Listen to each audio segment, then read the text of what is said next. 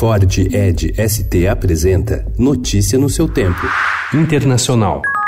Estoy acá para compartir con ustedes medidas de alivio que tomamos para acompañarnos en este momento difícil.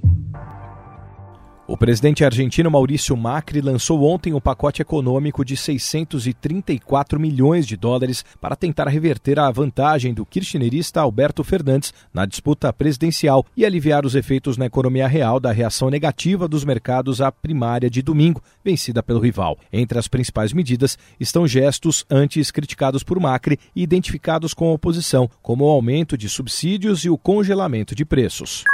Uma semana após ser detido pelo Serviço de Informações da Venezuela, um capitão da reserva foi levado a um tribunal militar. Era um homem alquebrado, numa cadeira de rodas e mostrando sinais de tortura. O capitão, Rafael Acosta, morreu no mesmo dia. Foi enterrado três dias depois, em 10 de julho, sob protestos da mulher. Os cinco membros da família, autorizados a comparecer ao funeral, não puderam ver o corpo, envolvido num saco de plástico marrom.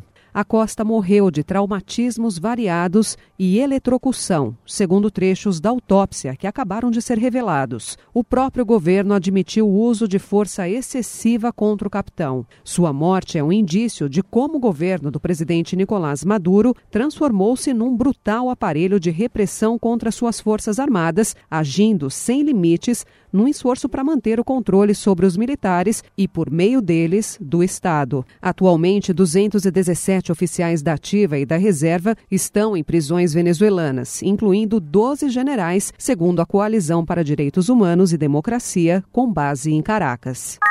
Pesquisa divulgada ontem indica que 69,3% dos paraguaios desaprovam o governo do presidente Mário Abdo Benítez, que completará um ano no cargo hoje, sob ameaça de um julgamento político em razão de um acordo energético assinado com o Brasil. Os números fazem parte de estudo elaborado pelo Centro de Pesquisa e Estudos Econômicos.